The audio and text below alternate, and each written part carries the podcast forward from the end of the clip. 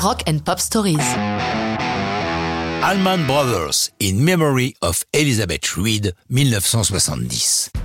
Mais qui donc est cette Elizabeth Reed mise en musique par nos sudistes préférés? Personne de vraiment marquant. Née en 1845, elle était venue à Macon en Géorgie, la ville d'origine du groupe, pour y suivre des études au Wesleyan College. Restée à Macon, elle y est décédée en 1935. Pourquoi donc une chanson à sa gloire?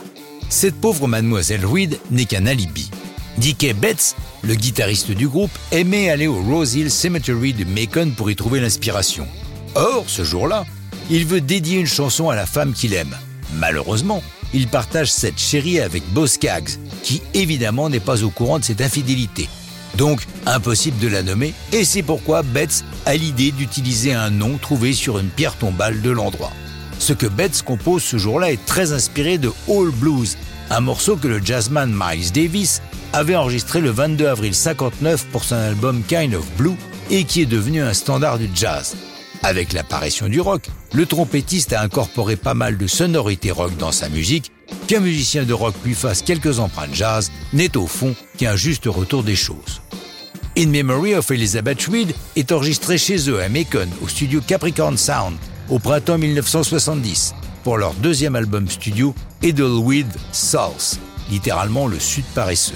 C'est la première fois, mais pas la dernière, que le groupe inclut un morceau instrumental sur un album mais In Memory of Elizabeth Reed va devenir une pièce maîtresse de leur répertoire.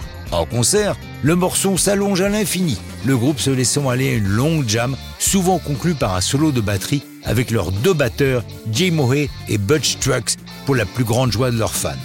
L'une des plus fameuses versions étant celle enregistrée au Fillmore East de New York les 12 et 13 mars 71.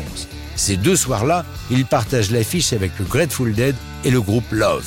Les nuits sont longues et la version de In Memory of Elizabeth Reed s'étire, s'étire. Sur l'album, il en reste presque 13 minutes, mais l'intégralité du morceau est bien plus longue, leur ingénieur du son, Housley Bear Stanley, ayant laissé tourner la bande. Si vous souhaitez mieux connaître les Allman Brothers, ce live at the Fillmore est indispensable, un des meilleurs albums de concert qui soit. L'ironie voudra que, après leurs accidents de moto respectifs, Duane Allman et le bassiste Barry Oakley soient tous deux enterrés au Rose Hill Cemetery à quelques allées d'Elizabeth Reed. Mais ça, c'est une autre histoire, pas très rock'n'roll.